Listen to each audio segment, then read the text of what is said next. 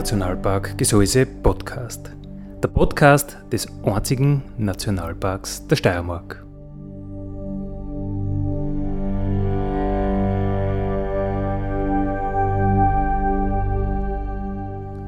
Alle zwei Wochen neu mit Themen aus dem Nationalpark Gesäuse und aus der Nationalparkregion. Daddy,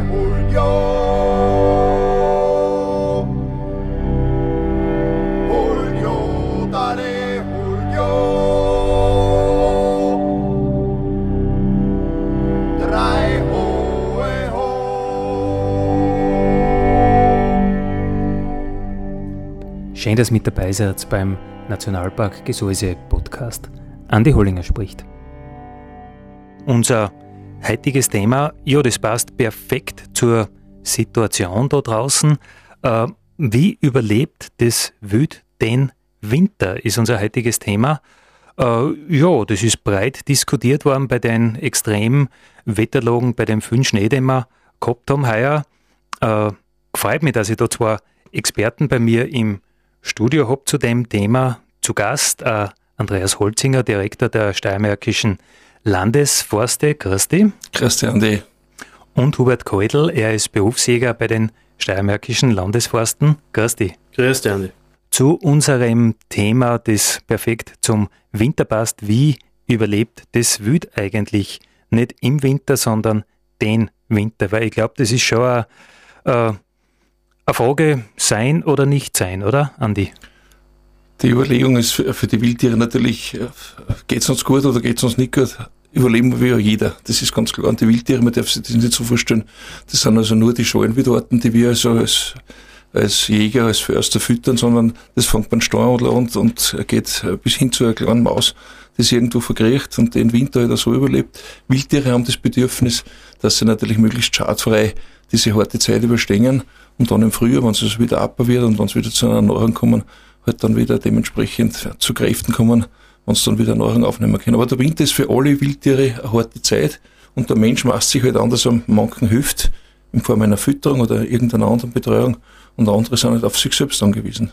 Aber wenn man so langläufig von das Wild äh, redet, dann sind eigentlich die Betreuten gemord oder, oder wie ist das eigentlich? Na, wilde Wildtiere sind eigentlich kannst sagen, vom, von den Vögeln in der Luft, also vom, vom Stauadler bis hin zu den Säugetieren am Boden, eben bis zu der erwähnten Maus, das sind alles wilde Tiere, die also in der Natur frei leben und eigentlich den Menschen nicht brauchen. Wir glauben, wir sind so wichtig, aber im Prinzip brauchen uns die Wildtiere nicht.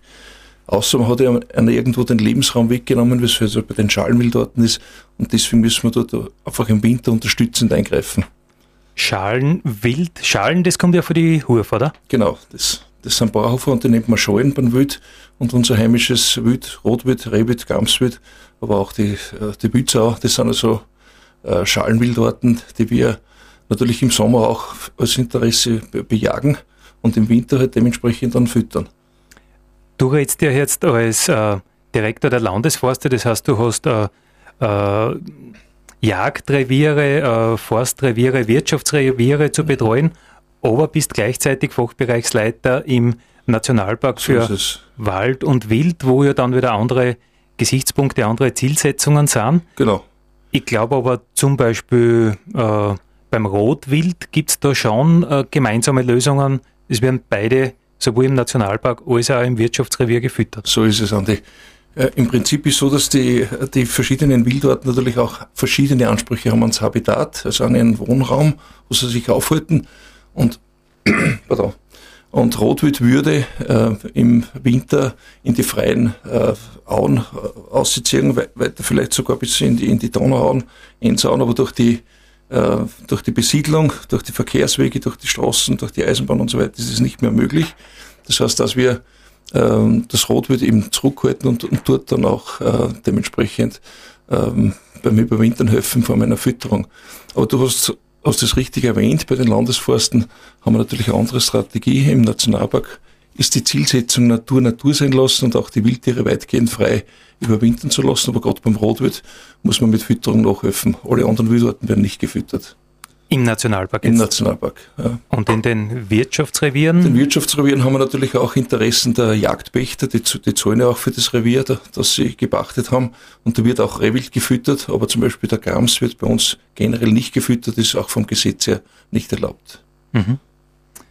Hubert, wenn ich jetzt äh, zu dir komme, du bist Jager in einem Wirtschaftsrevier oder im Nationalpark? Äh, sowohl als auch. Ich habe die Gemeindejagd in Jansbach drin über, also die also jagdlich für die Grundbesitzer zuständig. Und Nationalpark natürlich, ist der Großteil mehr Revier. Äh, wie ist die Situation aus deiner Sicht jetzt, jetzt draußen? Ich glaube, äh, es hat sich jetzt ein bisschen entspannt, aber dennoch ist der Winter, glaube ich, kein ganz leichter, oder? Der Winter, kann man mal sagen, es ist wieder einmal Winter. Wir haben wieder einmal Schnee. Äh, natürlich muss sich das Wild jetzt wieder ein wenig daran anpassen, genauso wie wir Leute da. Muss ich ganz ehrlich sagen, weil das Wild auch die letzten Winter wenig Schnee gehabt hat und hat eigentlich nicht unbedingt zur Förderung braucht. Dies ist jetzt natürlich schon wieder gegeben bei dem Schnee, was wir da haben. Und da ist es halt gut, wenn man auch die fordert und zumindest der Fuhrer vorlegt. Äh, ist das dein Tagesgeschäft? Musst du irgendwo eine Fütterung betreuen oder was machst du genau? Das ist meine tägliche Aufgabe im Winter, dass ich das Radwild fordere. Im Nationalpark habe ich ein Wintergatter, was ich betreue. Wir haben deswegen ein Wintergatter, was so ist, weil es an Wirtschaftsrevier angrenzt und auch an, an Grundbesitzer. Und jetzt haben wir gesagt, jetzt lassen wir da das Gatter zu, sonst hätten wir normal offene Führungen im Nationalpark. Und aber die ist natürlich jeden Tag zu bestücken und so, dass man da auch hinkommt, muss man das jeden Tag, geht das in der Früh schon los, dass man da hingeht, vor ausreichend Futter vorlegt und das Wied halt schaut, dass es Ruhe hat, dass es Ruhe zu der Futterung auch hinkommt und dass es Futter aufnimmt und, und dann auch wieder sich zurückziehen kann in den Stand. Das heißt, Ruhe ist eigentlich schon ein wichtiger Faktor. Im Winter ist das ein sehr hoher Faktor fürs Wild, weil das Wild ja eigentlich in Ruhemodus geht.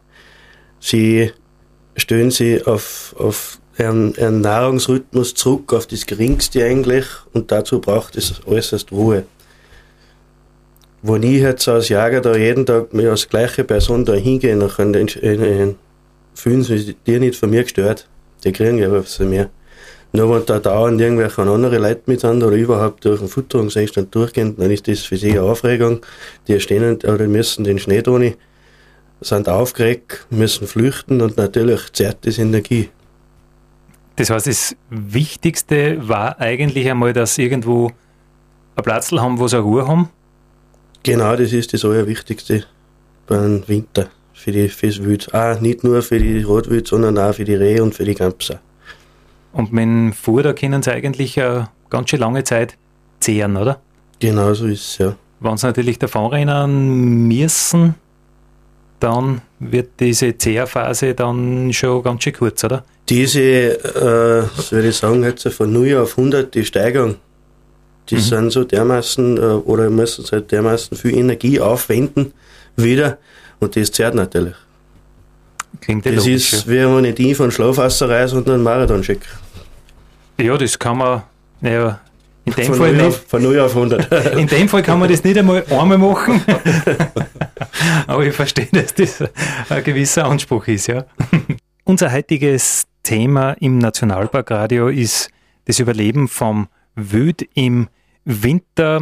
Andi Holzinger und Hubert Keudel sind unsere Gäste heute. Äh, Andi, du hast gesagt, äh, es wird das Rotwild gefüttert als einzige Wildart im Nationalpark. Ähm, wie kommt man da auf diese Fütterungsstandorte? Wir haben die Fütterungsstandorte ganz gezielt und bewusst so ausgewählt, dass sie natürlich leicht erreichbar sind im Winter, weil es ist ja auch dem Berufspersonal nicht zuzumuten, dass sie sich irgendwo in Lawinenhänge begeben. Deswegen sind automatisch diese Rotwildfütterungsstandorte, wobei wir im Nationalpark 2 haben, die sind herunten im Tal. Ne? Damit ist automatisch gewährleistet, dass der Berufsjäger da leichter hinkommt, ist aber der Schneeräumung leichter, während äh, die äh, schon angesprochenen anderen Schalenwildorten wie das Rehwild oder auch der Gams nicht gefüttert werden. Man geht davon aus, dass die natürlichen Standorte im Sommer, im Herbst, im Frühjahr sind in der Hochlage und im Spätherbst ziehen sie dann runter ins Tal und sind herunten dann in die, in die Ensauen, im Jansbachtal, entlang von Jansbach. Und dort findet, findet das Rehwild eine natürliche Brustsaison. Das Rotwild würde aber viel weiter ziehen. Und das ist dann im, äh, im, im Atmen Becken natürlich dann nicht mehr möglich, weil da stehen sie dann irgendwo im Bauernwald. Und wenn sie dann nicht gefordert werden, dann machen sie einen Schaden. Der Hubert hat das vorher schon erklärt. Das heißt, Rotwild wird gefüttert. Das ist eine, wie man sagt, eine ökologische Krücke, aber so kommen sie über den Winter, weil wir haben ja eigentlich den Lebensraum weggenommen, also müssen wir wieder für einen Ersatz sorgen. Beim Rehwild ist es was anderes. Das Rehwild wird eigentlich sich selbst überlassen und wenn sie gut konditioniert sind, die guten, die starken Rehe, die kommen über den Winter. Natürlich macht der Winter, gerade der, der heurige, den wir jetzt haben, mit diesen extremen Schneelagen, eine natürliche Auslese. Mit dem muss man natürlich schon rechnen. Aber der heurige Winter war es wirklich ganz extrem. Der Hut hat schon erwähnt, die letzten Jahre waren eigentlich keine normalen Winter. Wir regen uns auf, dass wir zu viel Schnee haben. In Wirklichkeit ist es jetzt endlich einmal nach langer Zeit wieder ein normaler Winter. Wobei schon dazu gesagt werden muss, dass diese Schneemengen, die wir gehabt haben, die sind in sehr kurzer Zeit gekommen. Das war das große Problem. Eigentlich innerhalb von zehn Tagen hat es da fast zwei Meter Schnee hergelegt und das war natürlich auch fürs Wild eine große Herausforderung.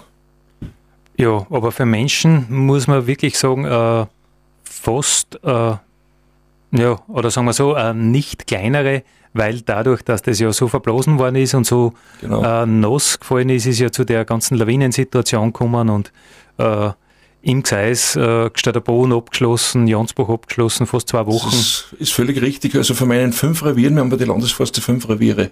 Das geht also vom Gseiseingang bis Hieflauf, von Jansbach bis Aussee zur österreichischen Landesgrenze. Und von den fünf Revieren waren konkret vier zehn Tage lang von der Umwelt abgeschnitten. Das muss man sich mal vorstellen. Also auch die Leute haben nicht raus können, nicht rein können. Das war schon eine große Herausforderung auch ähm, für die Menschen in dem Tal. Aber natürlich die Berufsjäger müssen zur Fütterung und da ist natürlich dann wichtig, dass die Standorte so gesichert sind, dass nicht durch einen Lawinenhang durchgemessen, weil das ist ja lebensgefährlich. Mhm. Der Hubert Keudel hat zuerst gesagt, äh, es ist ein geschlossenes Gatter, weil äh, da eben die Nachbarn gleich dran sind. Ich höre da draus, es gibt eine enge Abstimmung mit äh, den Nationalpark-Anrainern. Ja. Äh, Stift in dem Fall zum Beispiel nach, nach genau. Westen. Wir sind also da im Nationalpark keine Insel der Seligen, sondern wir haben überall Nachbarn. Wir grenzen also im Osten äh, an den Bezirk oben, da sind also auch private, größere Grundbesitzer. Wir grenzen am Bauernwald und wir wollen natürlich nicht riskieren, dass da irgendwelche Schäden dann auftreten. Das heißt, es gibt eine enge Abstimmung auch mit den Jagdberechtigten der anderen äh, Reviere. Und das ist eine, eine sehr vernünftige Vorgangsweise, das kann man langfristig planen. Und diese beiden Fütterungen werden von Berufsjägern betreut.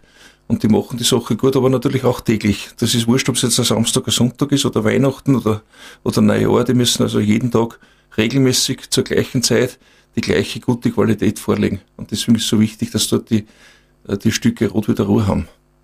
Du hast gesagt, äh, das ist ein bisschen eine, eine Krücke, dass man das Rotwild füttern muss im Nationalpark Natur Natur sein lassen. Äh, naja, darf man eigentlich sagen, man fordert nicht und man jagert nicht, und, aber das darf dann heißen, man hätte kein Rotwild, oder? Das würde eigentlich konsequenterweise bedeuten, die Sommereinstände sind ja in, die, in der Latschenregion, also im Hochgebirge, und nach der Prunft würden sie runterziehen in die Tallagen und würden sie dann irgendwo verteilen, wo sie halt gerade einen Platz haben, und da haben wir natürlich dann die Probleme mit den äh, bäuerlichen Grundbesitzern, weil wenn dann das Rotwild nicht gefüttert wird, dann tut es sich natürlich an der Vegetation gütlich und fängt an, dann möglicherweise dann Bäume zum Schälen und äh, da ist dann der Verursacher gleich einmal ausgemacht und das wäre dann Schaden zum Zahlen und das wollen wir verhindern.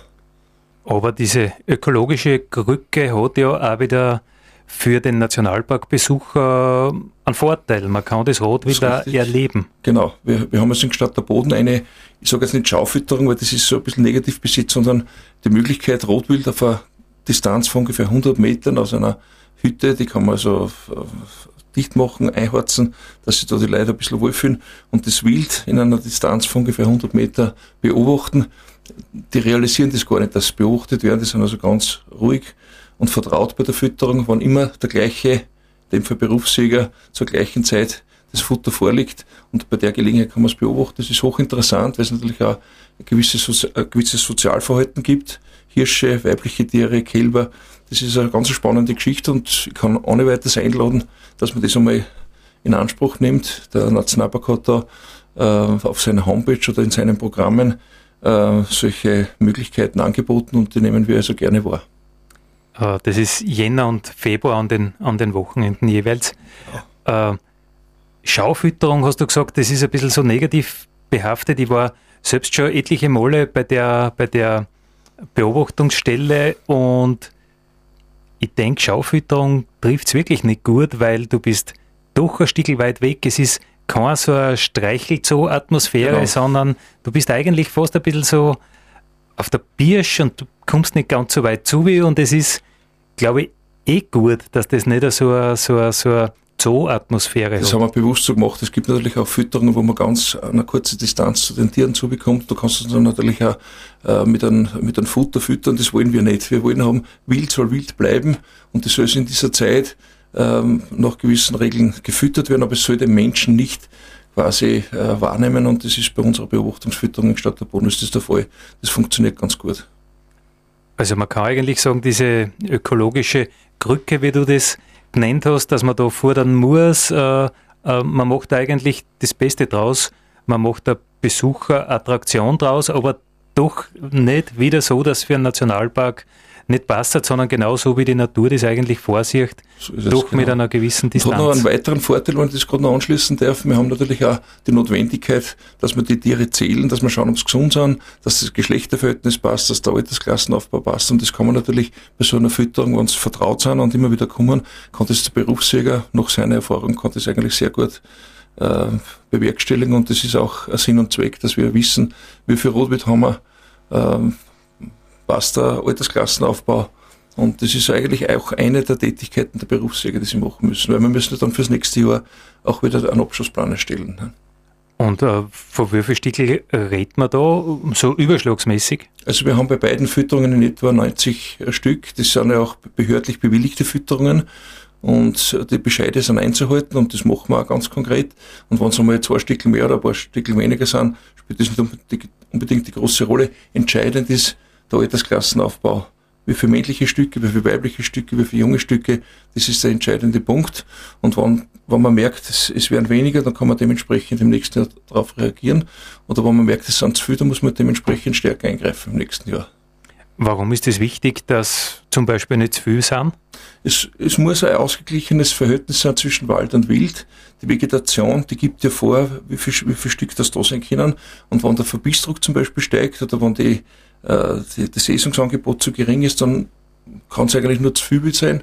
Wenn der, der Verbissdruck äh, tolerierbar ist, damit man es also nicht an, an der Kraut, krautigen Vegetation, sondern an den, an den Bäumchen, also an der Tanne, an der Buche, am Ahorn, also an den Mischbaumorten, die wir gern haben möchten im, im Gseis, die ja da herkehren, dann ist es tolerierbar und, und an dem orientieren wir uns natürlich auch bei unserem Wildmanagement. Also die Vegetation ist eigentlich der entscheidende Faktor haben wir zu viel oder passt der Wildstand. Und bei uns im Gseis sind wir am richtigen Weg. Ich glaube, bei uns passt es ganz gut. Aber wieder logisch, du kannst nicht mehr äh, Tiere haben, als der Lebensraum an und für sich hergibt. Genau, so ist es. Was man tun kann oder was man nicht tun soll, äh, Hubert Keudel, was sind denn so, du bist ja auch mit Leid unterwegs für den Nationalpark, machst Führungen, was sind denn so die, die klassischen Missverständnisse oder was stellen Sie die Leute vor, wie wie das Wild über den Winter kommt? Naja, ich mache hauptsächlich im Nationalpark Gamsbrunfführung und in wenn ich Raufußhühner Führungen. Äh, natürlich kommt man aber wieder ins Gespräch, wie, was, macht das, was macht das Wild im Winter. Bei den Gamps ist es so, die bleiben natürlich in die Hochlagen, wenn sie ist, bei den Jagdwaden riedeln und dann da die, die Trockenfutter, was halt ausschaut freischlagen oder halt zumindest das Essen aufnehmen. Gehen dann natürlich in die Tal Tallagen an, wo sie ein bisschen geschützter sind und Felsnischen. Aber viele Leute kommen halt, glauben halt, ja, die gehen halt irgendwo auch zu einer Führung oder werden halt und das ist selbstverständlich, dass die sowieso irgendwo leicht durch den Winter kommen. Ich sage halt auch, wenn sie Skitouren gehen wollen, im Winter, sollen sie halt auf die Routen bleiben, was wir ausgewiesen haben beim Nationalpark. Dass halt nicht überall kreuz und quer die Spuren gehen und das Wild nicht direkt in Panik verfällt und irgendwo in den Schnee stecken bleibt oder irgendwo über den Felsen hupft oder verendet. Das ist halt. Wenn du sagst, die ausgewiesenen äh, Skitouren, Routen, hast du das Gefühl, dass die Leute da Verständnis haben? Wird das gut angenommen? Wie läuft das? Es wird eigentlich relativ gut angenommen. Wir schauen da zumindest für die Ranger aus, die was da äh, auch sehr auf das achten, dass da aber nachgehen und schauen, dass das eh passt, dass die Routen und dass die Schilder was auch sind, dass die erkennbar sind und dass man die auch einhält.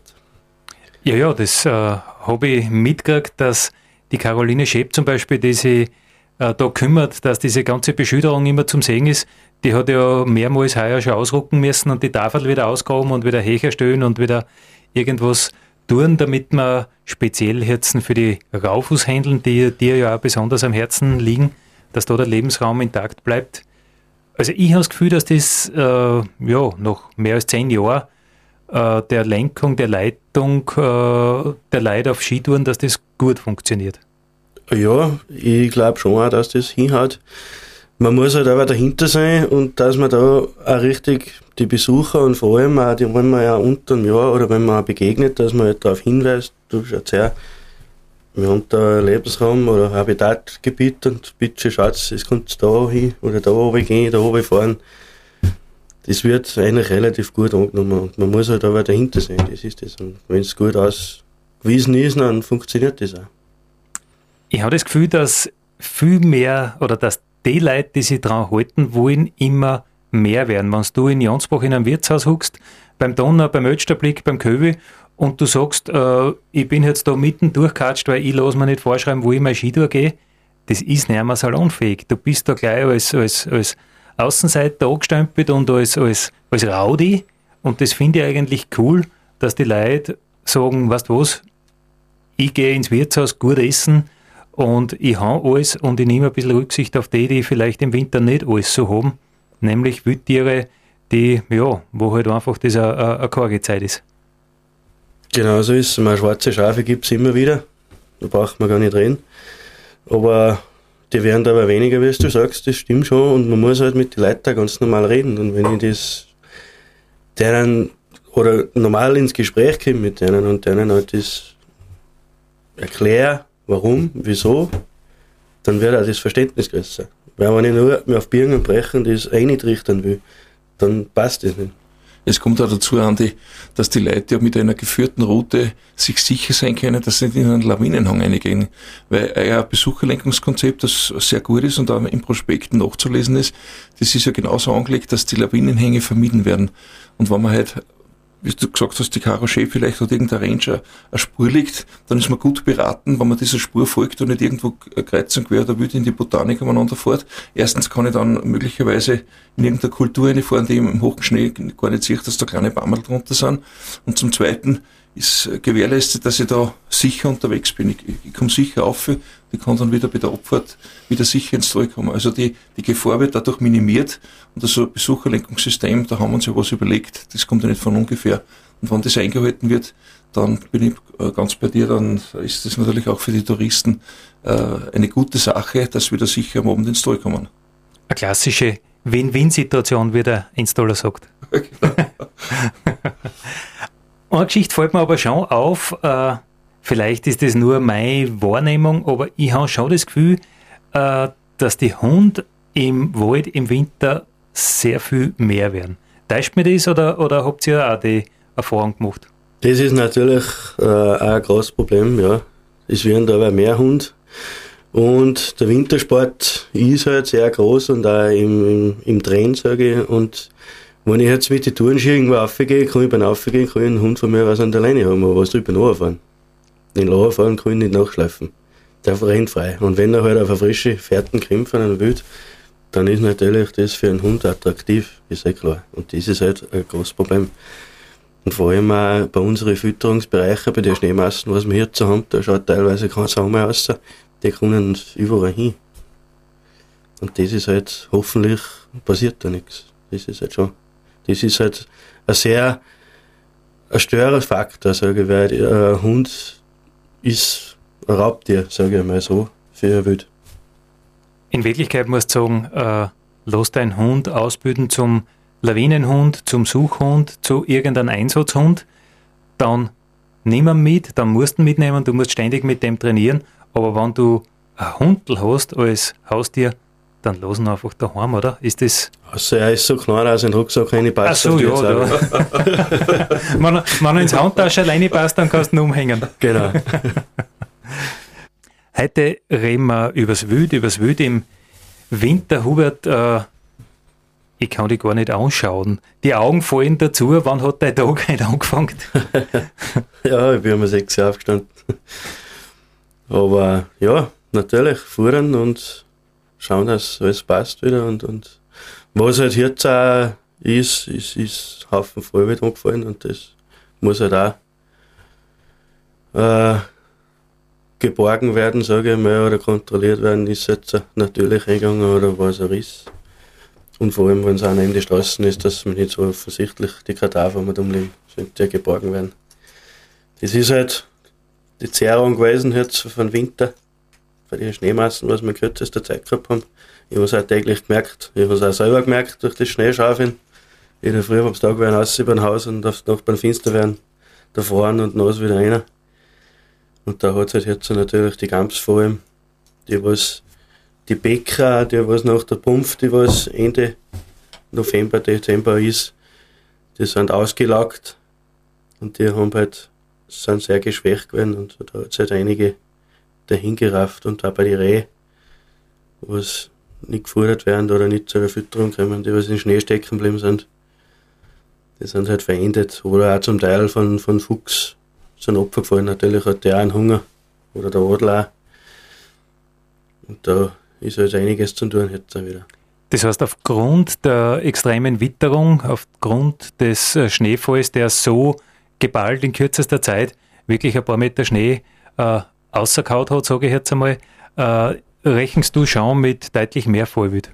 Ja, ganz sicher. Es wird in Gebieten, wo man jetzt noch nicht dazukommt, da wird es erst dann im Frühjahr ersichtlich werden, was alles ist, aber ganz, wenn jetzt schon so viel ist, dann wird es noch mehr geben. Und das müssen wir natürlich dann bei der Abschlussplanbesprechung äh, dann berücksichtigen, dass man da von Abschluss her die Zahlen einrechnet. Kann man sagen, dass wenn es so extrem ist mit der Witterung, dass das auch ein Vorteil ist für andere wieder? Äh, jetzt denke ich zum Beispiel an den Stauadler oder ich denke an den Fuchs oder ich denke, wenn der Luchs vielleicht da ist, als Durchzügler mal durchstreift durchs Gseis, wird es für die leichter oder, oder schwerer? Na, auf jeden Fall wird es für die Raubtiere leichter, das ist eh klar.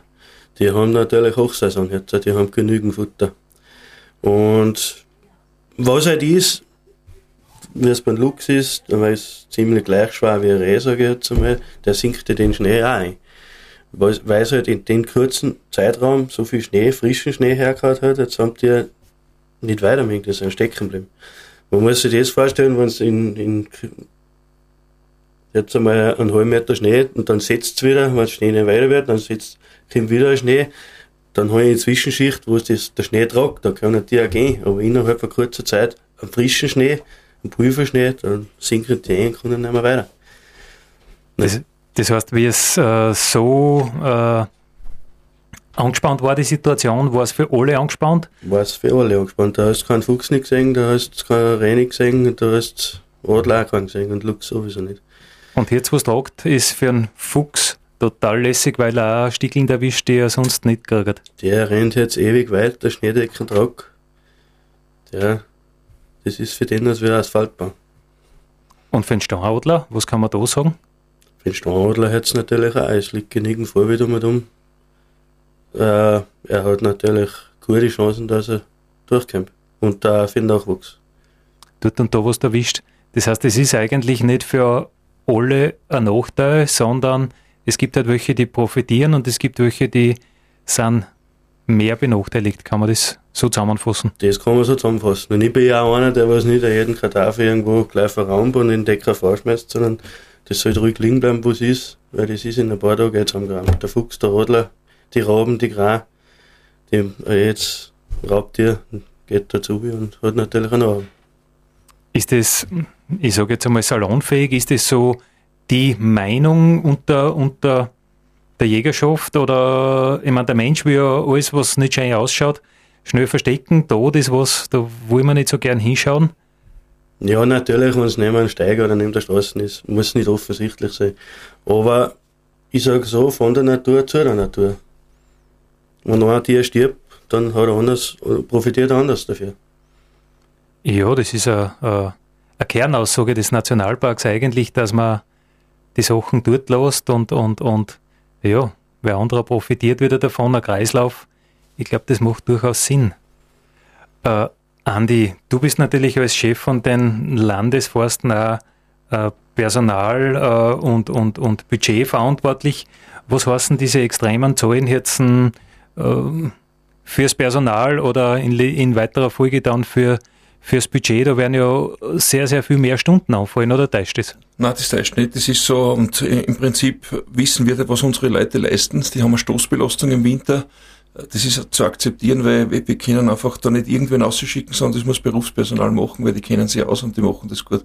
Es ist natürlich für uns auch eine Situation, dass wir jetzt unsere Mitarbeiter natürlich anhalten. Die, die tun also in der, in der Schneeräumung äh, einiges leisten, die, die müssen die, die Dächer abschaufeln. Es ist momentan wirklich eine strapaziöse Zeit, was wir aber sehr wohl berücksichtigen, wenn irgendein Tal gesperrt ist, weil eine Lawinenkommission bestimmt, da kann man sich nicht reinfahren wegen der Lawinengefahr, dann ist es zu akzeptieren. Das Letzte, was wir wollen, dass wir unsere Mitarbeiter einer Gefahr aussetzen. Das darf man nicht tun. Da geht natürlich der Menschenschutz vor. Das ist ganz klar. Aber wenn es dann wieder geht, dann müssen die Leute natürlich schon anpacken und das tun die, äh, tun die natürlich auch. Und ich sage es ganz ehrlich, die Leute, die im Gseis aufgewachsen sind, die sind natürlich auch solche Winter gewohnt. Also außerdem sind wir keine Weicheier und, und einmal ein paar Stunden schaufeln, das hat noch keinen geschaut. Ich habe das auch schon gemacht, aber das kreuzt tut mir auch weh. Also um die Frage vielleicht auf den Punkt zu bringen, ähm, es ist kein Winter für einen Winterschlaf, sondern wir, wir sind in der Natur draußen. Förster, Jäger, Forsterweiter, die kehren in die Natur aus und äh, dort müssen sie Arbeit machen. Äh, bei Wind und Wetter und vorhin schon erwähnt, egal ob es jetzt ein Samstag oder ein Sonntag ist oder ein Feiertag, müssen wir draußen dementsprechend unsere Arbeit verrichten. Und die Berufsjäger und auch die Förster, die leisten jetzt wirklich einiges und das muss man wirklich auch honorieren. Ähm, müssen die Fütterungen da äh, ausgeschaufelt werden oder, oder vertragt es so viel Schnee? Oder naja, im Prinzip, äh, jede Fütterung hat ein Satteldach, weil Flachdächer haben wir natürlich keinen bei uns im, im Gesäuse, aber wenn auf ein Satteldach äh, das nicht sonderlich abgestützt ist, da zwei Meter Schnee liegen, dann wird es auch irgendwann einmal äh, zum Grenz, zur Grenzbelastung. Also äh, wir haben auch schon Fütterungen gehabt, da haben wir nichts mehr gesehen für der Hitten und da geht natürlich auch kein, kein Stück Wild zu, weil wenn sie davor darauf nicht kommen. Und da hat uns auch dankenswerterweise äh, der eine oder andere Kollege Ranger äh, geholfen. Also da ist die Zusammenarbeit eine sehr gute und das wir auch sehr. Äh, wir, wir halten den Sommer zusammen, wir halten den Winter zusammen. Ich glaube, das ist eine, eine gute Partnerschaft und die wird auch so gelebt im Gesäuse. Also da, da sind wir schon sehr stolz drauf und äh, wir wissen das zu schätzen, dass wir da nicht allein sind. Aber die Arbeit ist eine anstrengende und die muss, die muss gemacht werden, weil äh, sonst gibt es größere Schäden und das wollen wir vermeiden. Also Infrastruktur bedarf immer einer Pflege und das trifft auch auf Fütterungen zu. Das trifft auf Fütterungen zu und insbesondere auch die Schneeräumung, weil du, wenn die, die Zufahrtswege, das sind ja keine asphaltierten Straßen, das sind Vorstraßen in der Regel, du musst auch mal den Schnee auszubringen. Also auch die, die Leute auf der Maschine äh, leisten da einiges und äh, da, da kannst schon mal bis spät in die Nacht eine notwendig sein, dass man rammt, sonst kannst du in der Früh nicht zur Fütterung kommen. Ne? Ähm, du hast gesagt, es wird das Rotwild äh, gefüttert. Was, was fressen die überhaupt? Also wir schauen, dass wir in erster Linie möglichst naturnah äh, die Fütterung beschicken. Das heißt, ein gutes Rauf, also Qualität, die Qualität muss passen. Also gute, äh, ein gutes Hai und ein Gräumert, das, das sind die, äh, die, die Futtergaben, die wir auch weitgehend im Nationalpark auf unsere Wildwiesen im Sommer selber produzieren, auf unsere Freiflächen. Das, was wir zu wenig haben, das kaufen wir von der örtlichen Bauernschaft zu damit die Wertschöpfung da in der Region bleibt. Aber vielleicht zur konkreten Fütterung kann der Berufsjäger, der, der Hubert, genauer Auskunft geben, weil der kennt sich da wirklich gut aus. Hubert, deine Stickel, was fressen die, wie viel, wie kann man sich das vorstellen? Hm, wenn wir jetzt erreichen für eine 90 Stück, was ich im Gatter habe, dann kann man sich ausrechnen, wenn jedes Stück jetzt um die Zeit am Jänner, Mitte Jänner 7 bis 8 Kilo täglich aufnimmt. Ein ausgewachsenes Stück Rotwild. Äh, wir fuhren natürlich Hai, hochqualitativ, gut Hai. äh, Kramat, Grossilage und ein Maissilage haben wir auch noch, die was wir zugeben bisschen und das war's eigentlich. Also es ist Rohfaser, Saftfutter und Trockenfutter gut dabei, dass man da ordentlich was vorlegt. Im Nationalpark gibt es ja keine Trophäenjagd in dem klassischen Sinn. Es gibt keinen Jagdpächter. Äh, Gegner der Jagd sagen immer wieder, ja, das äh, Viech, das Wild wird gemästet und da wird was Gott was äh, an Kraftfutter und so weiter geben. Im Nationalpark haben wir auf jeden Fall nicht, oder? Im Nationalpark haben wir keinesfalls äh, einen Kraftfutter. Äh, die Maissilagen ist eigentlich äh, eiweißhaltig, ja, das stimmt, aber hat auch Maisstärke drin, das nehmen wir her, nur zu, zu, zum Anfühlen, sage ich, dass sie Völlegefühl haben. Und Bonzen und ein Bonzen anregen. Dass, dass ein bisschen der, die Verdauung. Dass die Verdauung auch ist, ja. In Gang kommt. Wir sind schon fast am Ende unserer Sendung Nationalparkradio. Heute geht es ums Wild, wie das über den Winter kommt. Äh, wir haben gesagt, das Rotwild wird auch im Nationalpark gefüttert. Wie lange eigentlich? An und für sich haben wir eine konkrete Planung, weil man muss ja auch im Herbst äh, das Futter einkaufen fürs nächste Jahr einlagern, damit, damit es auch nicht irgendwann einmal äh, ausgeht. Das heißt, wir schauen, dass wir natürlich ähm, die Wildtiere so lange bei der Fütterung halten, bis also draußen ein frisches Grün, bis in der Hochlage sich ein frisches Grün entwickelt, weil wenn man nämlich ähm, die aufhören zum Füttern und dann stehen sie in die, in die Wiesen herunter, wo die Bauern dann das frische Grün brauchen für ihre eigenen Weidetiere, dann gibt es da vielleicht einen Interessenskonflikt. Das heißt, wir machen äh, so Mitte, Mitte Mai in etwa, wenn es in der Hochlage schon grün ist, machen wir auf, weil dann, dann ziehen sie zügig in die Hochlagen, in die Sommereinstände und, und halten sie nicht herunten im, im Talbereich auf. Das ist eine wichtige Maßnahme. Und bis dorthin muss man einfach qualitativ gutes Futter anbieten ähm, damit es da keine Schwierigkeiten gibt. Und deswegen mein Appell an unsere Besucher, an unsere Gäste, wo wir uns freuen, wenn sie da sind, dass Fütterungsbereiche in der Form also nicht äh, mit Turnschi beginnen, sondern dass das einfach aussparen und die Arbeit der Berufsjäger auch in, der, in dem Fall da nicht stören, sondern eher äh, gewähren lassen. Hubert Keudel, der Chef, lass dir das Schlusswort. Was ist äh, dein Appell, wenn du da was wünschen kannst? Mein Appell ist, äh, respektiert meinen Beruf oder unsere Arbeit, was wir im Berufsjäger auf Erster machen. Äh, und die ausgewiesenen Fütterungsstellen, was wir haben, sollten natürlich gemieden werden und sollten nicht als Attraktion oder als Wildpark genutzt sein werden. Auch die Skitourengeher, bitte bleibt auf die markierten Routen. Es ist eh, es wird eh so viel verschüttet durch Lawinen und bleibt auf die Routen, denkt ein bisschen ans Wild auch und dann hat es kein Problem. Dann hat es kein Problem für das Wild nicht und auch für die Leute nicht.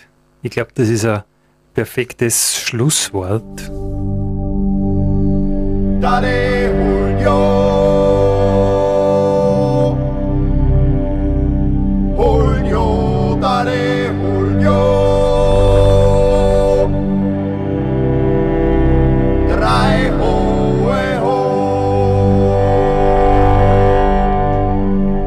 Das war der Nationalpark Gesäuse Podcast für heute. Ich freue mich, wenn ihr wieder mit dabei seid in 14 Tagen. Vielen Dank.